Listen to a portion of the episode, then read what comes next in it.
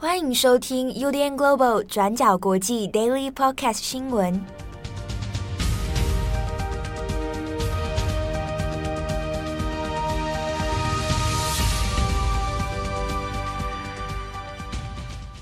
Hello，大家好，欢迎收听 UDN Global 转角国际 Daily Podcast 新闻。我是编辑七号。今天是二零二一年九月三号，星期五。好，那这边也先跟大家说明一下，今天的 Daily Podcast 新闻呢，也只有七号一个人哦，啊，来帮大家服务啊。那另外的几位编辑呢，目前正在办公室当中，呃，努力的奋斗啊。那因为今天七号要去打疫苗啊，那那就顺便来把 Daily 啊一起把它做好。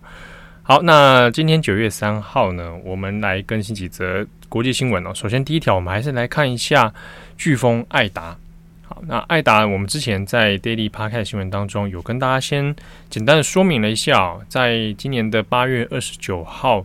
登陆到路易斯安那州，哈，美国路易斯安那州之后，它当然是引起很多的担忧哦。那主要是是因为它一开始登陆的时候。是已经是四级飓风哈，那因为登陆的同一天又刚好遇到是卡崔娜飓风的周年哦，那所以对于纽奥良啊当地的纽奥良市来说是相当恐惧的一个事情。好，那上一次我们有提到，它在登陆后没多久，那其实有引发了当地这个数百万户的用户停电了。不过呢，它这一次艾达飓风的变化倒是没有像上次一样登陆之后，然后它还有加强哦。那艾达呢，本身是整体来说是减弱的。那一开始在前几天，可能大家还看新闻，觉得好像还可以。虽然各地的用户停电，那有在陆续的修复当中，还没有全面的恢复，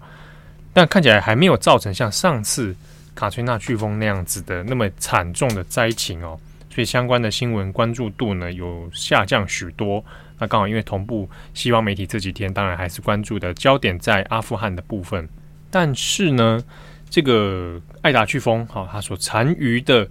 剩下这样的气旋风暴哦，它还是一路哇，从南端一直向北移动，那也夹带着大西洋的很丰沛的水汽哦，也就让东北地区的纽泽西甚至到纽约都造成了破纪录的极端暴雨。好，那这几天，呃，我可能有一些听友有看到，在 Facebook 上或 Twitter 上面开始出现很多在纽约地铁上面非常惊人的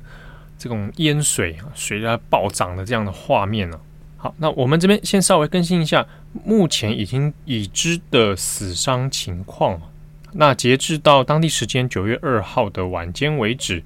已知美国的东北地区至少有四十五人死亡。那其中呢，啊，有二十三人是在纽泽西，啊，那有十三人是在纽约市哦。那我们如果看一下两地的一些状况呢，纽泽西的一些死者当中，其实有不少人是因为在行车当中，啊，那就被冲走的。那在纽约的部分，呃，跟我们先前刚刚讲到这个淹水的状况有关，很多是因为地下室的淹水，然后是被淹死啊，被灭。这个飓风艾达呢，它所造成的这样的高度破坏力、死伤状况，那其实大概是在九月一号的时候，那开始有引引发了严重的这种极端气候的这样的警报哦。那主要我们来看一下，是在纽约市的中央公园啊，中央公园有一个气象站，那就这个气象站呢，就在一个小时之内就测得了八十 mm 的降雨量哦，那这个是破了这个中央公园所测得的历史性记录。那没有多久之后呢，在纽约的几大的行政区里面都出现了全城淹水的这样的警报。那根据现在纽约市政府的说法呢，艾达它所夹带进来的这种强降雨啊，算到九月二号晚间十点的记录呢，哦，那以中央公园气象站的记录来说，累计降雨已经超过了一百八十 mm。那其中最强的一小时八十 mm 的这个数据哦。它是它发生的时间是在九月一号的晚间八点到九点之间哦。那这样子短时间之内的大量降雨，其实呃纽约市它过去的排水系统就一直没有那么顺畅，那也就瞬间是无法负荷的状态。那所以我们才会看到说，在纽约的这个大街上面啊，就变成了这样淹水啊，好像运河一样的这样场景啊。那甚至呢，这些这些地面上的啊地表上的水量呢，像瀑布一样直接灌到地铁站里面啊。所以我们现在看到很多在呃直击的画面里面都是地铁站，然后那个水啊从上面这样直接灌下来。那可能大家会想说，那一小时八十 mm 这个有算很多吗？这样瞬间雨量真的算很多吗？如果光讲数据，我们可能会有时候会觉得比较抽象一点。纽约这个城市，我们来看一下，它四面有环水，而且它终年是都会有下雨的。可是呢，纽约市九月份啊，过去以来的记录里面，九月份的月均雨量也只有八十九 mm 而已。所以换句话说，这一次在纽约中央公园所测到的降雨记录，它是在一小时之内把你整个月的雨量下完了。不过我们这边也要看一下哦，其实呢，在飓风艾达进来之前，啊，那美国东北地区呢，那早就已经受到了一些风暴的侵袭哦。那这是累积加总起来才导致的。最后艾达进来之后，你的排水系统根本是完全处于饱和过载的状况。那我们看一下，在艾达进来之前呢，那美国的东岸，那前面的连续两周其实都有先后遭遇到热带风暴的侵袭。那这个热带风暴呢，分别是叫做热带风暴弗雷德 （Fred） 还有亨利 （Henry） 啊，Fred Henry，先后在这个东岸这边肆虐。好，那虽然他们两个的强度没有艾达这么的强，但是呢，因为先后两个热带风暴接连的关系哦，这些。夹带进来的降水量，那已经让这个东岸地区有些的河床啊、城市的排水系统啊，哦，它的吸水系统都已经达到饱和了。那所以再加上艾达最后的瞬间强降雨，才会变成我们现在看到这样子纽约大淹水的场景哦。那也正因为这样子的淹水状况呢，我们在纽约市哦看到了现在的情形，基本上城市的交通是有一度来。瘫痪的哦，那现在已经知道的是，大部分的死者啊，那也是因为他可能是住在地下室公寓哦，那因为瞬间灌入的大水，最后这个不幸被淹死在自己的家里。好，那有关于救灾的部分呢，纽约这边那因为它的受灾情况相当严重哦，所以目前纽约市长白思豪那已经紧急颁布了紧急状态。那后续的这个有关救灾啊、抢修，还有地铁的一些疏散哦，那目前也都有白思豪本人啊出来指挥。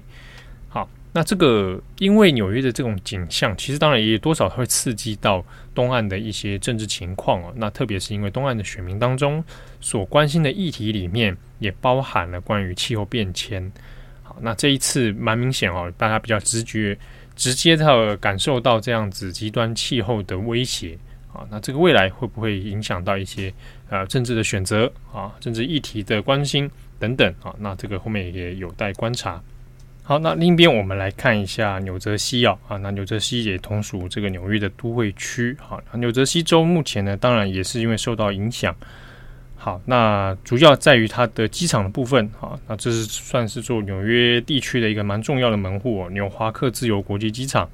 好，那现在呢，也因为瞬间灌入大量的雨量的关系哦，那很多航站大楼呢是目前处于封闭的状态。那下一则我们新闻来稍微关心一下日本。那今天九月三号，在日本时间的中午时段呢，那现任的首相菅义伟他已经召开了记者会，那说明他不会参选这一次的自民党总裁选啊，不会竞争党主席的位置。换句话说，他已经从这个部分自直接自己选择出局了哈，那他就不会有下一任首相了。所以，我们这是已知的状况是，菅义伟做完这一任就拜拜啊，就没有了。好，那这个事情出来之后，其实当然因为各日本的新闻都以速报来处理哦，那甚至有传出说，自民党党内有人很讶异，怀疑自己的耳朵是不是听错了。好，那所以菅义伟现在这个状况，现在已知。他如果不参选的话，那后面九月底这一次的总裁选会是由谁出马啊？这个就是蛮令人在意的。会是目前台面上出现的几位人选吗？比如说先前讲过的岸田文雄，还是石破茂，还是最近也是新闻不断的这个干事长啊二阶俊博？啊，那当然也有一些意见认为说，这中间目前台面上看到人物，应该可能都不会是。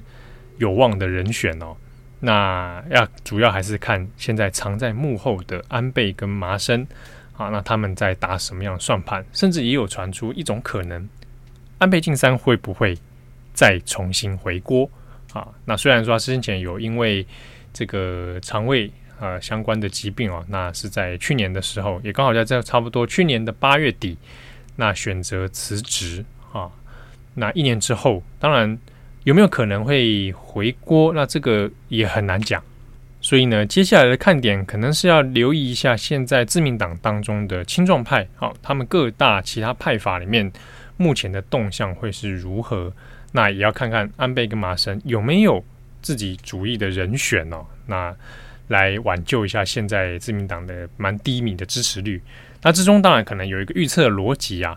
就是人事的改革应该是会出现的，那只是差别在于哪一个日期来改革。那有可能的状态是为了挽救目前的这种低迷的支持率哦，那希望会让整体的人士看起来是耳目一新，或者不要在台面上的老人哦，所以有可能会换到其他比较在国民之中呢比较稍有人气的人选啊。好，所以总而言之呢。菅义伟这位令和大叔，那他的首相任期寿命就是差不多到此为止哦，到今年的九月底。那算一算也是刚好，去年一周年的时候，那也正是一年前呢哦。那八月二十八还是二十九的时候，那安倍因为这个辞职的讯息啊，所以就瞬间掀起了这个自民党内部的派阀角力啊，最后是以菅义伟压倒性的胜出。好，我们回头头来看一下当初他们在党内选举的票数哦。三大的竞争者，菅义伟是三百七十七票，那岸田文雄，也就是现在想要再挑战一次的这个岸田文雄，八十九票。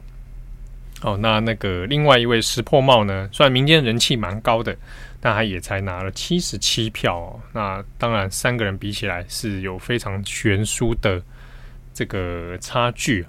那背后当然还是跟派阀的。这个支持与否有关哦。那先前我们其实有跟大家提到说，日本派阀政治的一些复杂性跟它的趣味点。那这边其实也想问问看，我们转角国际的听友跟读者们哦，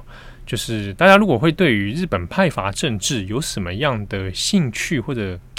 呃比较不理解的地方，想要知道的部分哦，可以欢迎告诉我们，可能也会也会作为日后题目切入的一些看点哦。